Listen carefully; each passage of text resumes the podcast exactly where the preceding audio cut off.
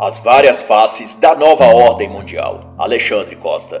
Este é um trabalho de análise literária no qual expresso minhas percepções pessoais sobre o que apreendi do que o autor expôs. Pode, portanto, conter analogias, exemplos e ilações à política do dia, atualidades e eventos da política ou cultura, que então não reproduz necessariamente os pontos de vista dos autores.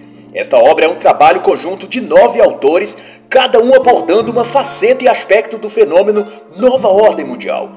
O organizador Alexandre Costa é autor reconhecido no mercado editorial e best-seller. Já produziu obras majestosas como Introdução à Nova Ordem Mundial, Bem-vindo ao Hospício, dentre outros. E de forma introdutória, ele informa que a nova ordem mundial agrupa dezenas de aspectos dentro de um mesmo conceito, amplo e abstrato, que se relaciona Há um desejo e ideia de se estabelecer no ambiente global de governança para o fim de construir uma nova civilização. E para não restar dúvida, ele faz também uma distinção entre globalismo e globalização, explicando que globalização trata das relações comerciais entre as nações. Existe e ocorre de forma natural e espontânea, enquanto que globalismo, vai dizer ele, é o conjunto de iniciativas que visam criar um ambiente de governança global que se sobreponha às soberanias nacionais dos indivíduos e à livre determinação dos povos. Na prática, é uma ideologia que se tenta impor e substituir a realidade. Mas apesar disso, o globalismo, ou essa agenda global de governança sobre os países, tem prosperado seus intentos e metas devido à estratégia de, como ressalta o autor, criar chantagens econômicas aos países. Isto é, se o país não aprovar uma lei, recomendação ou determinada coisa que os agentes globalistas desejam, em contrapartida, algum benefício lhe será negado pela OMC, FMI, Banco Mundial, etc. E no seu modo didático e explicitativo, como lhe é próprio, Alexandre Costa argumenta que a ideia de governo mundial sempre existiu, mas o contexto e limitações tecnológicas ou de recursos não a permitia estabelecer-se. Então, para que fosse criado o ambiente e condições propícias, uma soma de eventos históricos precisaram ocorrer e mudar o contexto cultural. Alexandre Costa divide então esses acontecimentos fundamentais em cinco ciclos ou períodos que ele chama de ideias, métodos, instrumentos, infiltração e transição. Quanto às ideias, ele vai elencar o século XVIII como a primeira etapa ou primeiro ciclo globalista. E Alexandre Costa destaca as ideias conspiracionistas contra as monarquias e contra a Igreja Católica como o núcleo de onde partiram as ideias que forjariam um ambiente cultural ideal para que os projetos globalistas começassem a tomar corpo. Os grupos que fomentavam o debate cultural quanto a isso, os intelectuais e iluminados da época, reuniam-se então para discutir questões políticas e econômicas. Contavam com isso com as ações da maçonaria, que ramificava-se por toda a Europa, formada sobretudo por burgueses e intelectuais protestantes, e também com a Ordem Illuminati, inicialmente composta por nobres da monarquia, descontentes e banqueiros. Daí começou-se a surgir um corpo consolidado de ideias em forma de metas e objetivos de longo prazo, estas em função de criar a República Universal. De acordo com Alexandre Costa, a disseminação dessas ideias veio a gerar a Revolução Francesa, cujos desdobramentos viria a gerar outros eventos e organismos que contribuiriam nos anos seguintes para perpetuar e estabelecer o pretendido modelo de República Universal. O segundo ciclo, na visão do autor, seria o método, que diz respeito ao transcorrer do período da Revolução Francesa em diante em que, devido aos desdobramentos desta, foi possível desenvolver estratégias revolucionárias de longo prazo. O método, por sua vez, será embasado em dois pilares: o Manifesto Comunista, de 1848, e a Sociedade Fabiana, desde 1884. Quanto ao Manifesto Comunista, Alexandre Costa expõe que ele foi um trabalho encomendado pela Sociedade dos Justos, mais tarde chamada de Liga dos Comunistas, criada por um maçom carbonário de nome Philippe Bonarrot. Desde o início, o caráter do Manifesto Comunista é internacionalista, globalista. Sob influência da maçonaria, foi penetrada na política e na economia onde quer que fosse possível. Sobre a sociedade fabiana, o autor corrobora que ela nasce da preocupação de intelectuais marxistas preocupados com os métodos radicais dos adeptos dos ideais de Karl Marx. Os fabianos queriam uma transição menos traumática da sociedade vigente à época para um modelo socialista. Ao comentar então o terceiro ciclo, os instrumentos, Alexandre discorre quanto aos aparatos institucionais e organizacionais criados para o fim de controlar e influenciar os meios social, político, econômico e cultural. São estes a Fundação Rockefeller, antes dele a Fundação Kennedy, o Federal Reserve, o Conselho de Relações Exteriores através da família Rockefeller e outras. Alexandre Costa cita também nesse contexto a Liga das Nações em 1919, mais tarde rebatizada de ONU, e que por fim foi o primeiro órgão eminentemente global. Isto é, com prerrogativas oficialmente de natureza e finalidade globalista. E como ressalta o autor, cada ciclo faz gerar, subsequentemente, um outro movimento ou etapa, também importante para o objetivo final de estabelecer uma república universal. Funcionam como engrenagens movimentando uma peça maior que, ao decorrer do tempo, vai tornando-se mais visível e, não por menos, mais mortífera e implacável. O quarto ciclo é a infiltração, que em suma são as agências e organismos internacionais criadas como mecanismos para penetrar na, nos países via administração pública ou equivalente e a partir daí moldar e dirigir aquele governo ou país para a direção pretendida pelos órgãos dos quais ela descende e para o qual trabalha. E de tal se destaca a FMI, Unesco, Unicef, Banco Mundial, OTAN, Clube Bilderberg, Clube de Roma, Comissão Trilateral, Foro de São Paulo e por aí vai. E por último, o quinto ciclo, chamado pelo autor de Transição, tem como o nome já diz, referido ao momento atual em que a sociedade é preparada para emergir no projeto totalitário global. Alexandre Costa teve seu marco zero em 1990, por ocasião do discurso do então presidente dos Estados Unidos, George Bush pai, em o qual ele anunciou ao mundo a então nova ordem mundial.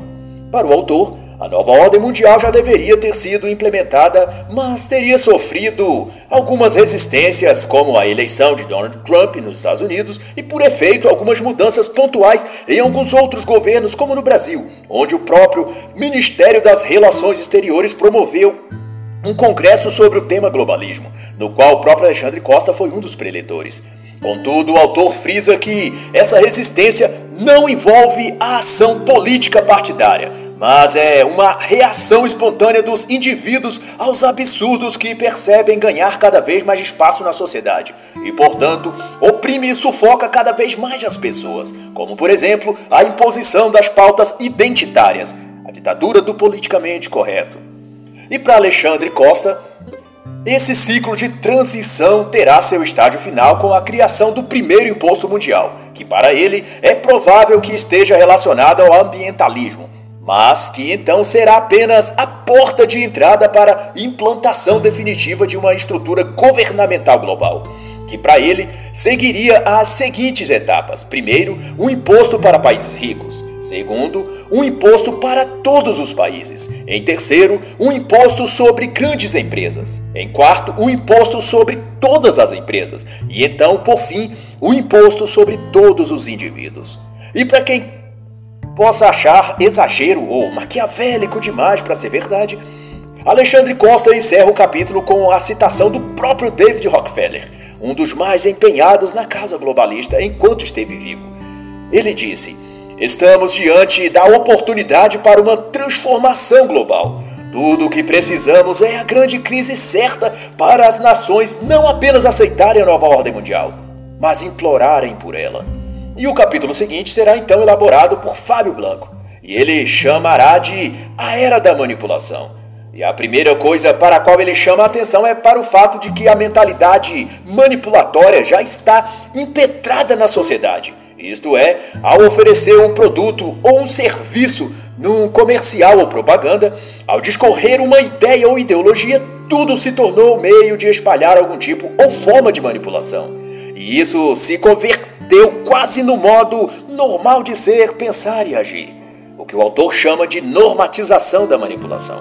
Ninguém pede licença, vai dizer Fábio Blanco. Ninguém nos pergunta sobre nossos motivos, simplesmente tentam invadir nossa mente e remexê-la. São gatilhos mentais, sugestões sutis, mensagens subliminares. Vai também ponderar o autor. Tudo usado como estratégia para acessar nosso subconsciente e nos fazer agir de acordo com seus intentos. E para Blanco, essa abertura ou acomodação da sociedade quanto a manipular e ser manipulado, ou seja, a postura de complacência ao cenário de manipulação que vivemos, tem a ver com um certo desencanto que a humanidade foi tendo em relação à razão. Isto é, as promessas iluministas, positivistas e cientificistas de que o mundo seria iluminado se seguisse a ciência e a razão. Não trouxeram épocas de paz como prometeram mas guerras e um mundo desordenado como até então se vê. Na perspectiva do autor, isso fez com que as pessoas desiludidas começassem a buscar nos mistérios do inconsciente as respostas ou o caminho que só a lógica e a racionalidade não puderam fazer.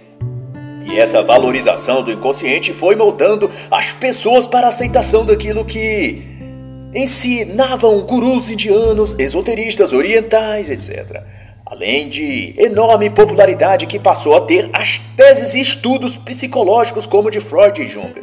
Fábio Blanco aponta ainda que os anos 60 foi quando mais se deu essa virada na consciência coletiva da sociedade mundial. Toda a cultura, vai dizer ele, parecia ter se tornado um campo de experiências. A psicologia aproximou-se do esoterismo a filosofia da agitação juvenil, a arte da irracionalidade e até a religião passou a contestar seus pressupostos racionais. Foi uma época de grandes experiências de controle mental, como alguns dizem. Não à toa, foi um tempo de grande difusão e disseminação das drogas alucinógenos, sob a alegação de que ajudariam a abrir a consciência, expandir a percepção. E daí a libertação sexual e a libertação do ser interior passou a ser algo buscado como sinônimo de expansão da mentalidade e do inconsciente. E o passo seguinte nesse processo, de acordo com o autor, foi o da permissão social e adaptação a tudo que dizia respeito aos aspectos mais obscuros do cérebro humano. De tal que o homem pós-moderno tenderia então a ter o subconsciente como seu guia, ao invés de sua inteligência e racionalidade. Com isso, toda a natureza da comunicação foi remodelada. E em lugar do conteúdo da mensagem, os símbolos e imagens passaram a ter maior preponderância. Devido a toda valorização do inconsciente, os elementos, elementos não verbais foram considerados os mais importantes da comunicação, sendo dito que sons e imagens influenciavam mais do que o próprio conteúdo da mensagem. Juntos, som e imagem corresponderiam até a 93% da influência de uma mensagem sobre quem a está recebendo, ao passo que a mensagem pura e simples atingiria apenas 7% de eficácia em fazer o público compreendê-la. Isto porque, segundo tais estudos, a mensagem pelo som e imagem atingiria não o consciente, mas o inconsciente das pessoas. Quando passou-se a crer nisso, Independente se fosse fato ou um estudo equivocado, agências de publicidade, comerciais, propagandas, oradores, comunicadores no geral, se puseram a focar em formas de comunicação que usassem cores, sons e figuras subliminares que atingissem os cérebros dos indivíduos e os movesse para o que pretendia esses comunicadores. Manipular as pessoas inconscientemente se tornou mais importante do que tentar convencê-las por meio de argumentos e ideias racionais. A persuasão psicológica subliminar foi admitida então na sociedade como algo legítimo na arte da comunicação.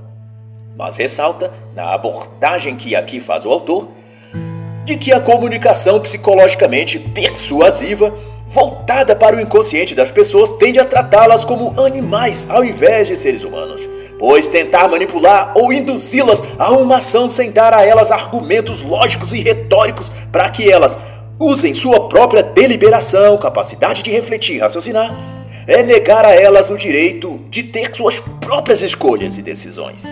Apelar aos instintos, vai então dizer o autor, é tratá-las de modo indigno a seres humanos. Concomitante a isso, Fábio Blanco enseja que Outros fatores sociopolíticos também foram fundamentais para provocar a aceitação pública da manipulação como algo normal.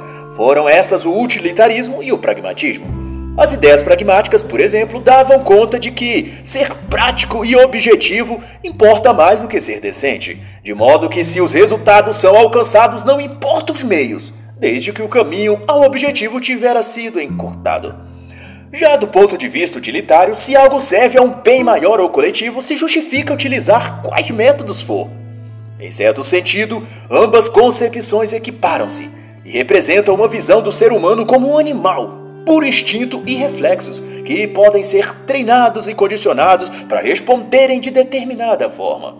E Blanco reflete então que em todo esse contexto, a linguagem é a arma pela qual os principais meios de manipulação são manifestados, como também meios de poder. E toda essa exposição de Fábio Blanco remete a tudo que também expôs o autor Wilson Bryan Kay na obra A Era da Manipulação, que Embora seja um livro raríssimo de ser encontrado, confirma desde a origem e aplicação as mais variadas técnicas de manipulação e persuasão psicológica. E na evolução desses métodos de manipulação, chega-se às técnicas de modelagem da mente, que perspassa desde a hipnose e sonambulismo induzido até o conceito desenvolvido por Edward Zapper e Benjamin Wolff, de que não era o pensamento que formatava a linguagem, mas a linguagem que moldava o pensamento. Isso significava que, segundo essa premissa, era possível alterar como as pessoas pensam usando apenas a linguagem. E embora essa hipótese tenha sido contestada posteriormente, fato é que ela manteve uma influência significativa sobre muitos pesquisadores e indivíduos em geral. E a partir dela é que surgiram ideólogos determinados e convencidos de que podiam manipular o comportamento humano e induzir as pessoas a trabalharem inconscientemente em função de uma ideologia totalitária, como o comunismo, por exemplo. Somados e devidamente adaptados, essas percepções foram introduzidas nos meios de comunicação em massa, como rádio e TV, além, é claro, dos jornais, revistas, publicações, enfim. Destaque que, nesse parte por Eduardo Bernays. E quanto a isso, Fábio Blanco vai dizer que a propaganda tinha como objetivo formatar a mentalidade da população em favor dos interesses ideológicos dos governos. Como bem expôs o autor, para Bernays, as pessoas tomam decisões irracionais e facilmente manipuláveis. E por objetivo de poder e totalitarismo, as elites que sempre financiaram esses estudos, certa mente hoje já estão a par de técnicas de manipulação muito mais avançadas, que talvez de tão eficientes nem sequer podemos perceber que estamos sob a influência delas. E no capítulo 3 o tema será Transhumanismo, elaborado pelo médico e escritor Elion Gottnet.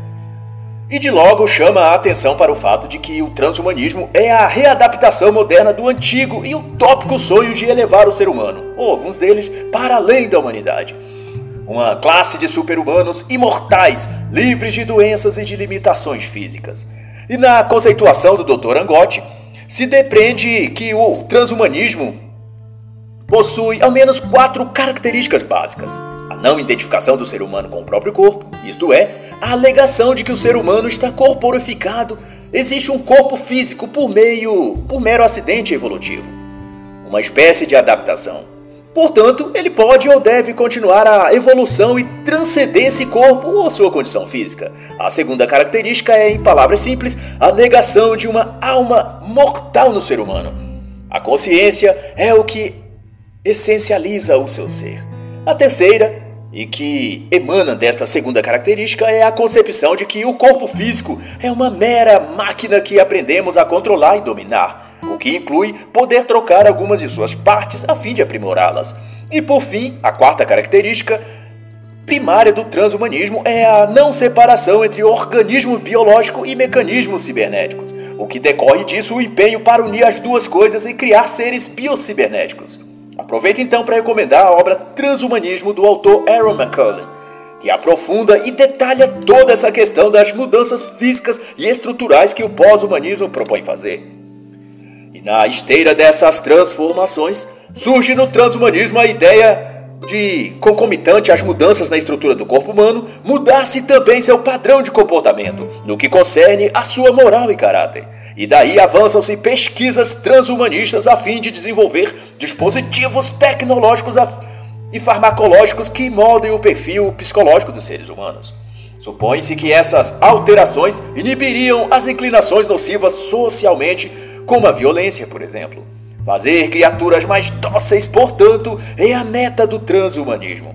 Mas, como relembra o autor, isso não tem a ver com melhorar os seres humanos, mas em forjar um nível tal de condicionamento psicológico que possibilite a elite tecnocrata controlar completamente os seres humanos.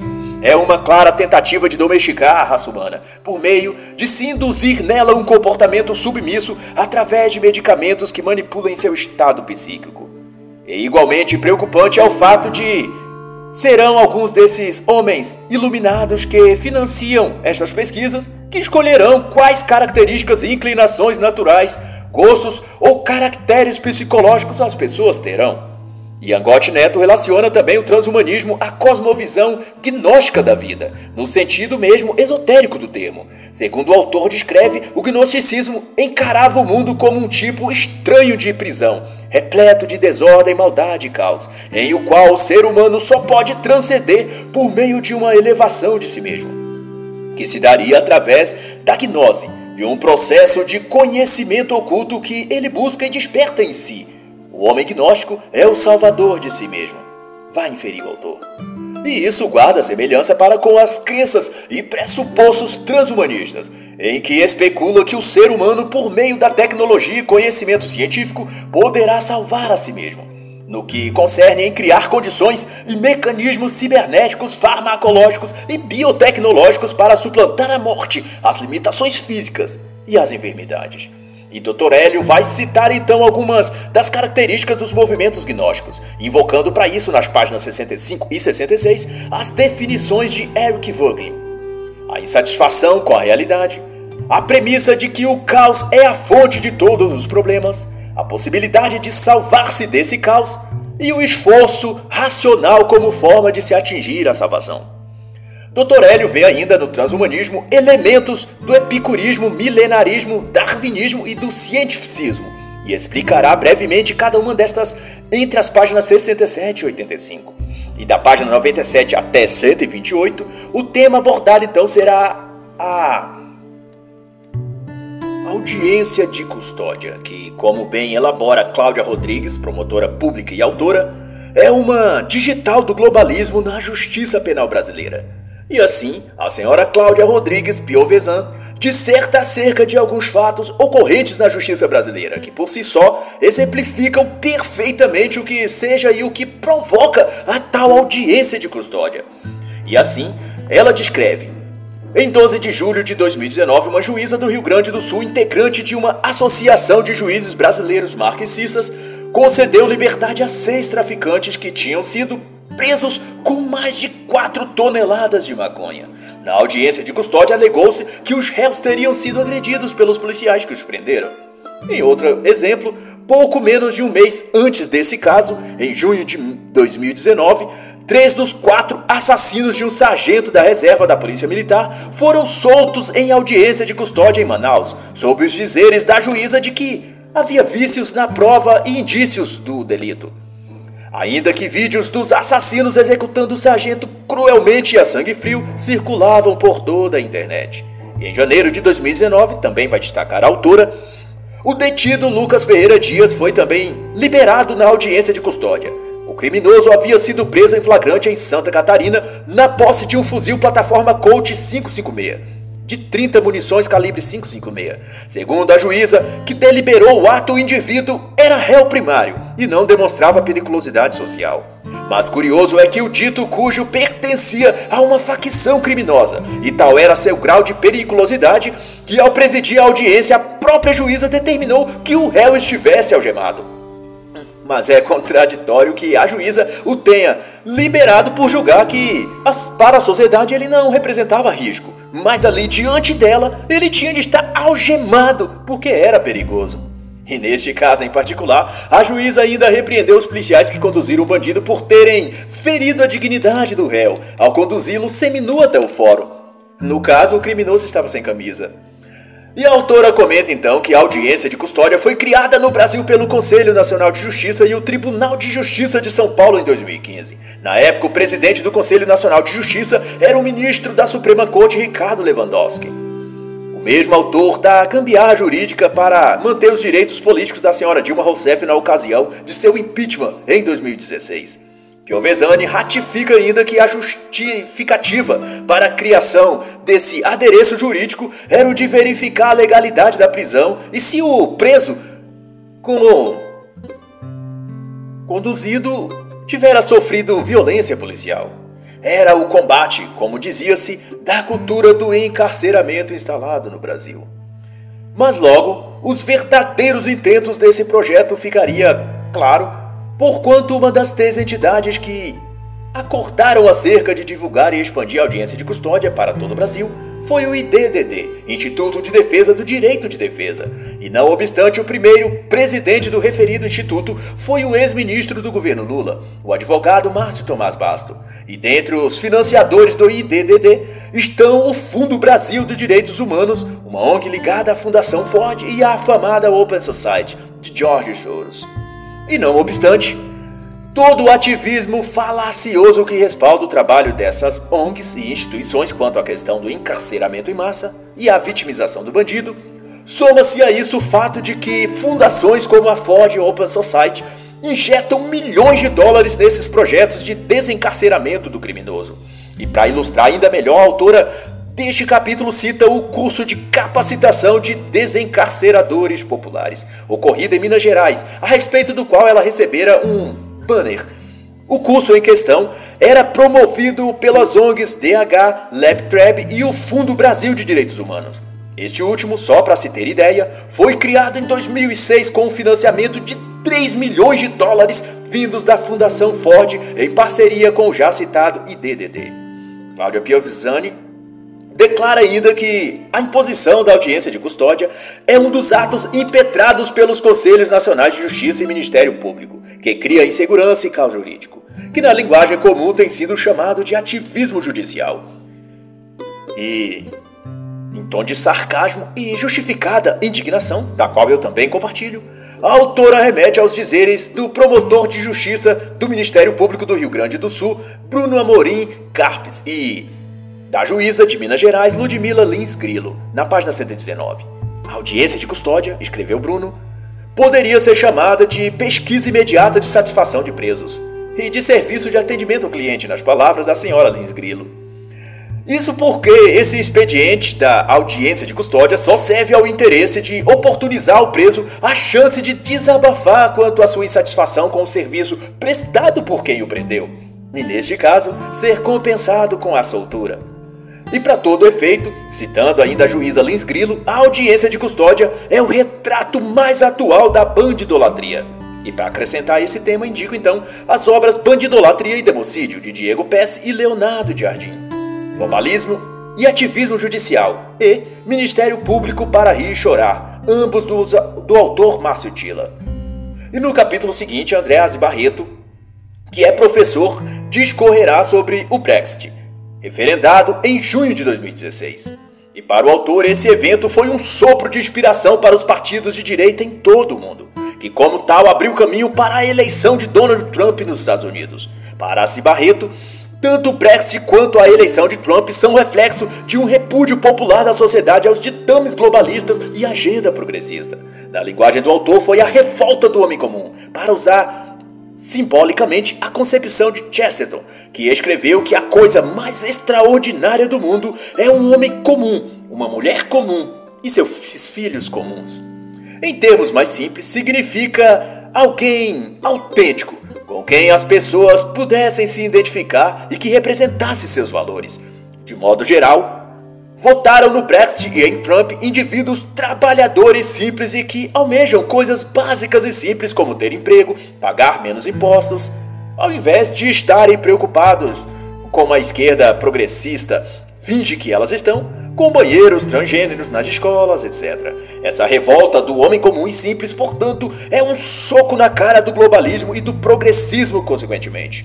E mais ainda, o autor concatena aqui que essa revolta das pessoas simples contra o establishment foi a retomada de um sentimento de identificação com a nacionalidade. Patriotas, os mais velhos ou com menor educação formal, justamente os foram os que a esquerda desproteger foram os que se opuseram contra o globalismo progressista. Mas é difícil imaginar, vai continuar ele a dizer, se as classes falantes se deixarão ser pegas de surpresa novamente.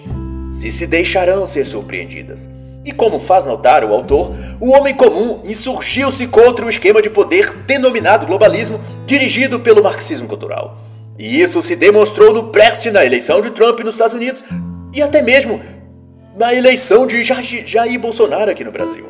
No capítulo escrito pelo jornalista Luiz Vilar, o tema será então a mentalidade revolucionária e chama a atenção o elaborado do autor em que diz que essa mentalidade ou cosmovisão que embasa a nova ordem mundial, o globalismo, como preferir, é a de forjar um novo homem. Contudo, esse novo homem é o que substituiu ao fim das contas as suas consciências pela causa que abraçaram, que no caso é o próprio globalismo por meio de suas inúmeras agendas: abortismo, ideologia de gênero, feminização do homem, descristianização do Ocidente, etc. Mas, a bem da verdade, o autor salienta isso a dizer que esse novo homem, em formação, é também um idiota útil que promove e propaga aquilo que não enxerga. Mas, seja como for, conforme Vilar prescreve, o conservadorismo filosófico é a ideia, ou eu diria antídoto, que fará por sua vez oposição a essa mentalidade revolucionária que corre através dos projetos globalistas. E essa mentalidade, continua ele a dizer, produz os chamados engenheiros sociais num patamar um pouco acima dos idiotas úteis ou massa de manobra, que são, por sua vez, indivíduos que acreditam ter uma visão irrestrita da complexidade humana e, por isso, salvaguardados do direito de impetrar qualquer processo revolucionário para supostamente melhorar o ser humano ou o mundo. É como se andassem com uma plaquinha no pescoço, vai concluir Luiz Vilar, em que se tem escrito: Desculpem o transtorno, mas estou mudando o mundo para melhor. E como deixa claro o autor, essa forma de ver a vida parte não de uma percepção de mundo exclusivamente de esquerda ou progressista, mas é fruto do autoritarismo de quem acredita ter a solução para tudo. E esse processo, reforça ele ainda na página 151, começa em comportamentos individuais, para então se expandir em processos coletivizantes. E fato é que depois que internaliza essa perspectiva de mundo, o indivíduo dificilmente percebe que essa mentalidade revolucionária não consiste em construir um novo mundo, mas em destruir o mundo que existe e conhecemos, no que tange aos valores e princípios que sustentam a civilização e sociedade na qual estamos inseridos. E cito, para fazer jus ao que aqui explicita o autor, Duas excelentes obras que desnudam como nenhuma outra o desenvolvimento e estabelecimento dessa mentalidade autoritária e ideológica. São O Suicídio do Ocidente, de James Burnham, e A Ideia Revolucionária no Brasil, de João Camilo de Oliveira Torres. E como bem destaca o autor, essa sociedade nova prometida pela mentalidade revolucionária é uma utopia, morta e sem chances de acontecer. Contudo, na tentativa de implantá-la, seus idealizadores se dispõem a perpetrar as mais cruéis formas de violência, tal como fez Lenin, Stalin, Fidel Castro, Mao Tse Tung, Hugo Chávez, Nicolás Maduro e nos tempos modernos, tal qual efetua Xi Jinping e Kim Jong-un, na China e Coreia do Norte, respectivamente todos em total sintonia ao que Marx disse no Manifesto Comunista e também ao que Lenin concluiu ao refletir sobre Marx e Engels. A essência de toda a doutrina de Marx e Engels, escreveu Lenin, é a necessidade de instilar sistematicamente nas massas essa ideia da revolução violenta. E toda essa intentona, é claro, está apoiada na concepção do ser social de Karl Marx vai elaborar também o autor, que remete ainda à conceituação de Marx de que o ser social significa que não é a consciência do homem que lhe determina o ser, mas o ser que lhe determina a consciência. De modo mais simples, equivale a dizer que é a vida social, isto é, o coletivo, mais determinante do que o indivíduo, no sentido de que aquilo que lhe é incutido socialmente pelo meio social em que ele vive, é que formará nele seus valores, hábitos e crenças enraizadas, de modo que a consciência de bem e do mal, ou do que ele acredita ser o bem ou o mal, o certo e o errado, não vem de sua avaliação pessoal e individual, mas daquilo que seu grupo social lhe outorgou desde sua infância, ou seja, não existe verdades absolutas, ontológicas, transcendentes ou algo assim que se possa acessar a partir de uma reflexão ímpar, pessoal e individual. Mas tudo que existe em termos de crenças, costumes e tradições seriam as convicções e crenças que a comunidade, a família ou o meio social o fizeram assimilar. Tanto por isso é que o jargão mais comum dos revolucionários é de que tudo é uma construção social. Doravante, todas as ações e premissas da mentalidade revolucionária se movimentam no sentido e em direção a diluir a individualidade das pessoas e imergi-las em tudo que é coletivo, grupal, ou de associação, comunitário, agremiação. E Luiz Vilar chega a citar as próprias palavras de Marx em A Miséria da Filosofia, no que escreveu que em lugar da sociedade civil, a classe trabalhadora, no curso de seu desenvolvimento, instituirá uma associação onde não existirão as classes nem os seus antagonismos. E como uma espécie de ensaio para o utópico futuro de igualdade social total que a utopia coletivista prega, o pensamento revolucionário já prepara as pessoas para essa coletivização da sociedade humana, onde ser um indivíduo, pensar ao invés de apenas replicar o pensamento do grupo para conter essa individualização natural dos seres humanos, os engenheiros sociais do novo mundo globalista trabalham para inserir as pessoas em algum tipo de massa, de rebanho, ou como chamam, um grupo minoritário, os negros, as mulheres, os trans, as ONGs ambientais de direito dos animais ou de anistia dos encarcerados, etc. Em suma, a individualidade é suprimida em função do ser social. E muito mais disso está explicado nas deslumbrantes obras A Mente Esquerdista, de Lyle Edgeworth e Educação Unesco, A Clonagem das Mentes, de John Marlombert. E seguinte a isso, o tema então será Marxismo Cultural na Música Brasileira abordado pelo maestro e cantor lírico e que foi secretário de Fomento e Incentivo à Cultura no governo Bolsonaro, Camilo Calandrelli. E sua base de considerações está em que a formação cultural nacional, segundo Calandrelli, está em alarmante degradação. E a importância disso é que, de acordo com ele, a cultura eleva ou faz decair o progresso técnico e moral de um povo. Questões como expectativa de vida, prosperidade, saúde mental e física sofrem o reflexo do estado cultural de uma nação e conduz a uma melhora ou a uma piora na qualidade de vida das pessoas. E Camilo Calandrelli faz refletir então que a música, como um dos mais notórios símbolos da cultura de um país, é um dos pilares culturais que mais tem sofrido uma corrosão em termos de qualidade melódica, harmônica e da própria mensagem que transmite. Calandrelli explicita ainda que, se questionássemos nossos intelectuais quanto à música, ouviríamos deles nomes como Chico Buarque, Caetano Veloso, Gilberto Gil, mas por minha conta e risco, eu ouso dizer que é bem capaz de ouvirmos nomes ainda mais degradantes, musicalmente falando, como Anitta, Pablo Vittar, Tati Quebra Barraco, Jojo Todinho.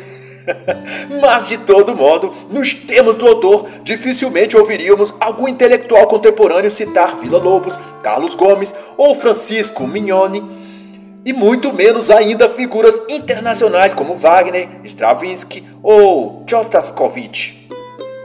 A degradação dos valores intelectuais na formação cultural brasileira, vai então explanar o autor, tem como pilar fundamental a aplicação do marxismo cultural na música. E como nos mostra o autor, essa corrupção na arte musical se destacou relevantemente a partir dos meados do século XX, com o Manifesto Música Viva, no Rio de Janeiro, movimento que propalava a socialização da população brasileira sob técnicas composicionais revolucionárias, que tornava a música em um elemento político. Como bradava as vozes corruptoras da época, a música é um produto da vida social, um reflexo do essencial na realidade a superestrutura de um regime. Diziam ainda que o artista é um produto do meio e que a arte só pode florescer quando as forças produtivas, entenda-se o proletariado, tiverem atingido certo nível de desenvolvimento. Não há arte sem ideologia. É o que alegavam os porta-vozes desse movimento. Todos ligados direto ou indiretamente ao Partido Comunista. É o que salienta o autor na página 185. Mais um pouco e surge então um incremento às chamadas músicas populares, que de então tornaram-se referência para a música de massa. Foi quando os pensadores da escola de Frankfurt, de Marquise e Foucault, foram introduzidos em diversos movimentos artísticos, e a música em particular rompeu com as tradições culturais e eruditas europeias. E o novo formato posto em lugar abolia os ritmos periódicos, a harmonia, a melodia e toda a estrutura em torno da estética musical. E a música então passou a servir de nicho cultural do entretenimento emburrecido. Um repertório feito de composições para telenovelas e programas midiáticos de baixo padrão, que tem como matéria-prima a ideologia progressista e demais agenda globalista. E para Camilo Calandrelli, a Tropicália, lideradas por Caetano Veloso e Gilberto Gil, é o que melhor representa e simboliza essa dominação da cultura musical brasileira, pelo processo de subversão ideológica estabelecidos pelo movimento progressista e marxista. E desde aí em diante, a linguagem artística, no que concerne à música, para ser mais sucinto, nunca mais parou de descer ladeira abaixo, atingindo patamares mais aviltantes possíveis nos hits populares do El Chan, Xuxa ou das paradas de sucesso modernas, Anitta, Pablo Vittar, Nego do Borel ou as músicas sertanejas sobre beber, cair e levantar. e ainda no campo da arte, a artista plástica e escritora Elis Bobato vai discorrer sobre um mundo sem arte, ou como ela gosta de dizer, a morte do belo na arte. E dentre suas reflexões, indaga num tom retórico: qual é o papel da arte na sociedade? E para ela, a arte, no seu geral, cinema, música, pintura, estão vazias de valores morais e estéticos, e tal é a chamada arte moderna e contemporânea. E no que tange a nova ordem mundial, a autora assevera que essa corrupção nos campos cultural e artístico pretende formar nas pessoas uma espécie de dessensibilização, em o qual os valores essenciais que tornam os indivíduos em humanos e os diferencia dos animais são totalmente destruídos. E esse movimento de esvaziamento da beleza da arte, como bem argumenta a senhora Bobato, foi chamado de arte conceitual vindo à tona por volta dos anos 1960. E dentro dela, da arte conceitual, ramificaram-se outros movimentos: a arte performática, a arte corporal e a arte narrativa, onde cada uma abordando um escopo específico, cuidaram de desmanchar todos os padrões e métodos tradicionais da arte, como a escultura e a pintura, por exemplo. Uma onda de relativismo moral e estético, vai dizer a autora. A proposta, também vai dizer ela, era tirar a atenção da obra em si e trazer essa atenção para a ideia. E quem abrilhanta ainda mais esse tema da corrosão estética, moral e espiritual da arte são os autores consagrados Roger Scruton em sua obra Beleza, também Gregory Wolfe em A Beleza Salvará o Mundo e como não poderia faltar A Civilização do Espetáculo de Vargas Llosa, Nossa Cultura ou o que restou dela de Theodore Dalrymple e Da Arte do Belo do professor Carlos Nogueira. E Bobato assinala ainda que foi o francês Marcel Duchamp quem inaugurou esse conceito da arte moderna, em que a ideia ou pensamento era mais importante que todo o resto. Duchamp dizia que a arte podia ser feita de qualquer coisa, desde que tivesse a ideia como respaldo. E foi sob essa convicção que ele apresentou em 1917 na exposição em Nova York sua obra de arte chamada A Fonte que nada mais era senão um mictório comum exposto diante do público. Segundo o próprio Tichon, o efeito de um objeto exposto sem qualquer implicação de bem ou mau gosto, de bom ou mau gosto, aliás, é desorientar o observador, levando-o a pensar.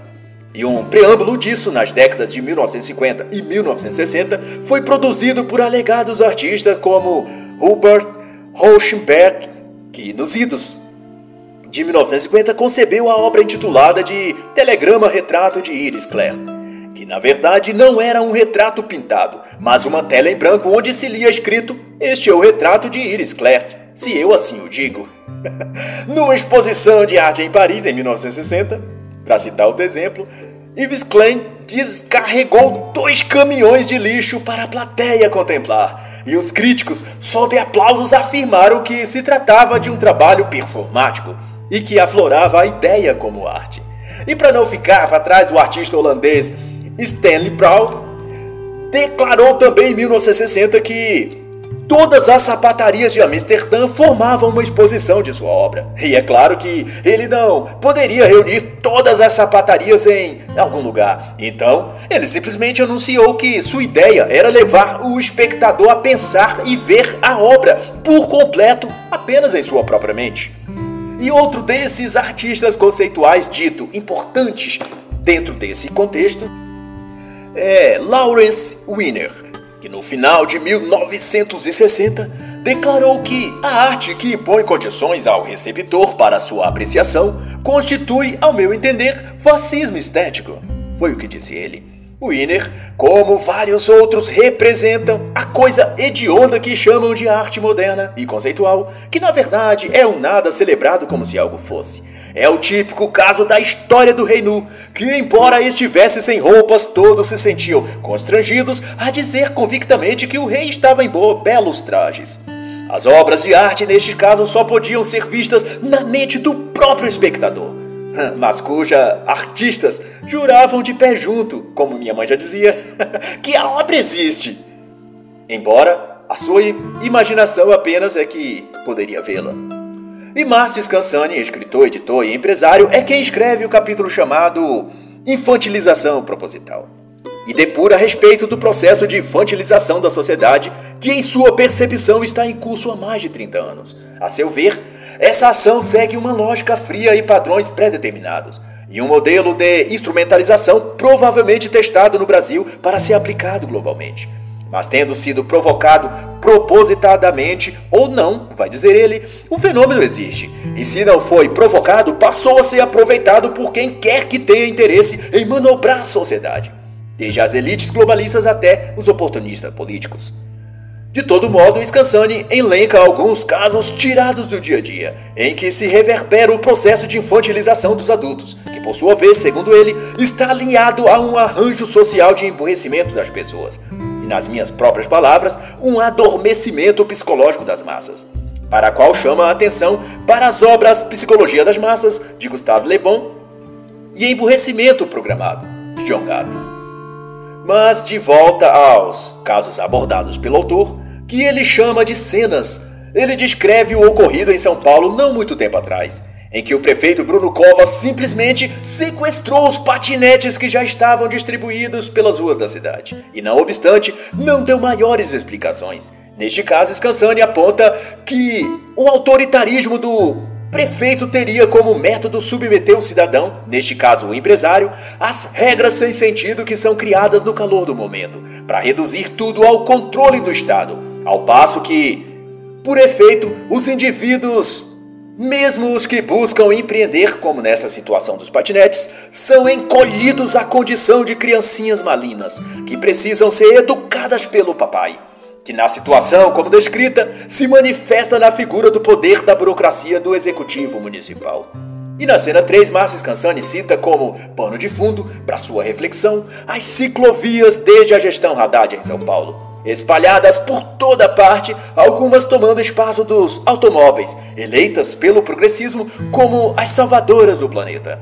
E quanto mais as bikes são postas como reparadoras da injustiça contra o clima e meio ambiente do planeta Terra, os automóveis são eleitos como os vilões e inimigos da saúde ambiental, das matas e florestas e do ar também.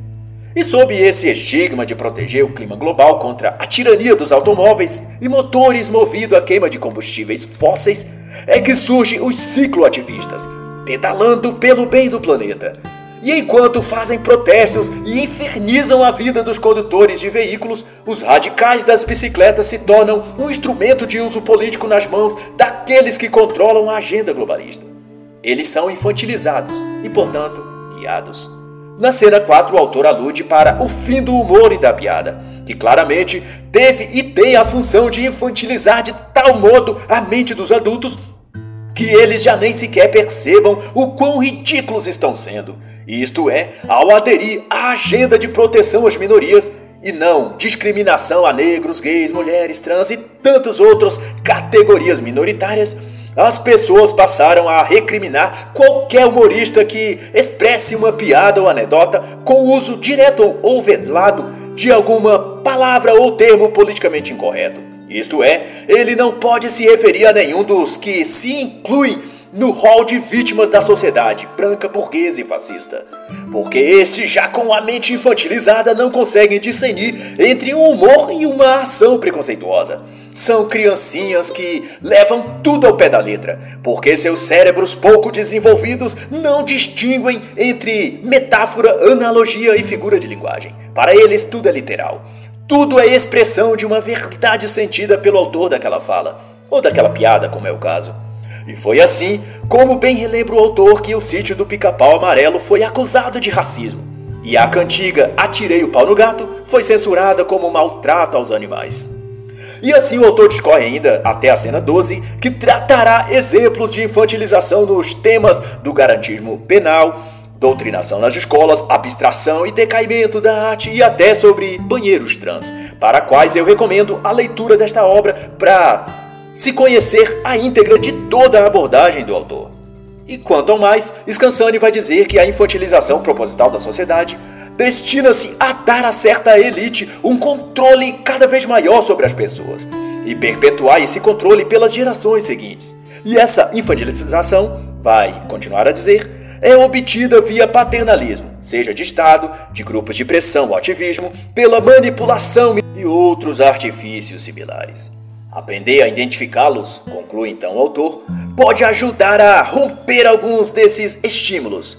E, para tanto, Deixo então a indicação da fenomenal obra de Flávio Gordon, A Corrupção da Inteligência, o qual lida com esse tema e dá um excelente subsídio intelectual para reagir e proteger a mente contra esses ataques de infantilização e emburrecimento proposital. E no último capítulo do livro, a autora será a escritora Ana Lídia Lira, e o tema será aborto que ela trata sob o termo aurora, referindo-se à claridade visível no céu antes do nascer do sol, prenunciando o começo do dia. E nesse sentido, figurado a aurora seria o nascimento da vida que somente a mulher faz surgir a partir da gestação e nascimento de um filho. E é justo essa aurora da vida que os mestres do mundo intentam apagar. E ela conta a história real de uma jovem que buscou o aborto numa clínica clandestina, no cais de Santa Rita, em Recife. A garota, estudante de medicina, engravidou sem querer e, decidida a abortar, foi numa dessas clínicas e submetida foi a uma curetagem em seguida mandada para casa. A família dela não sabia e ela estava hospedada em um hotel. No segundo dia, após o procedimento, sentiu dores e febre, do que foi tomar banho, mas não aguentando ficar em pé, agachou-se. E então, restos do aborto começaram a sair de dentro dela, inclusive o braço da criança, já formada, e um lado da cabeça com a orelhinha e tudo. Ela foi levada então ao hospital e sua família avisada. A moça foi depois levada para uma clínica de recuperação, mas porém, seu estado era de síndrome pós-aborto que dentre os sintomas está o de sentir pavores irracionais e depressões fortíssimas. Isso porque o aborto provocado é algo totalmente oposto à natureza humana. E quando uma mulher recorre a esse procedimento, está concordando em ser cúmplice do assassinato do seu próprio filho. E para finalizar, cito então uma passagem da obra que gosto muito, Contra o Aborto, de Francisco Hudson, pela editora Record 2017. Quando uma mulher decide abortar, independentemente das crenças subjetivas que a motivaram e dos direitos que amparam sua escolha, além de matar uma pessoa, esse ato é objetivamente moral. Defender o aborto é, acima de tudo, defender o direito de uma mulher matar uma pessoa, de eliminar uma vida humana. E assim encerra a análise da obra As Várias Faces da Ordem Mundial, de Alexandre Costa.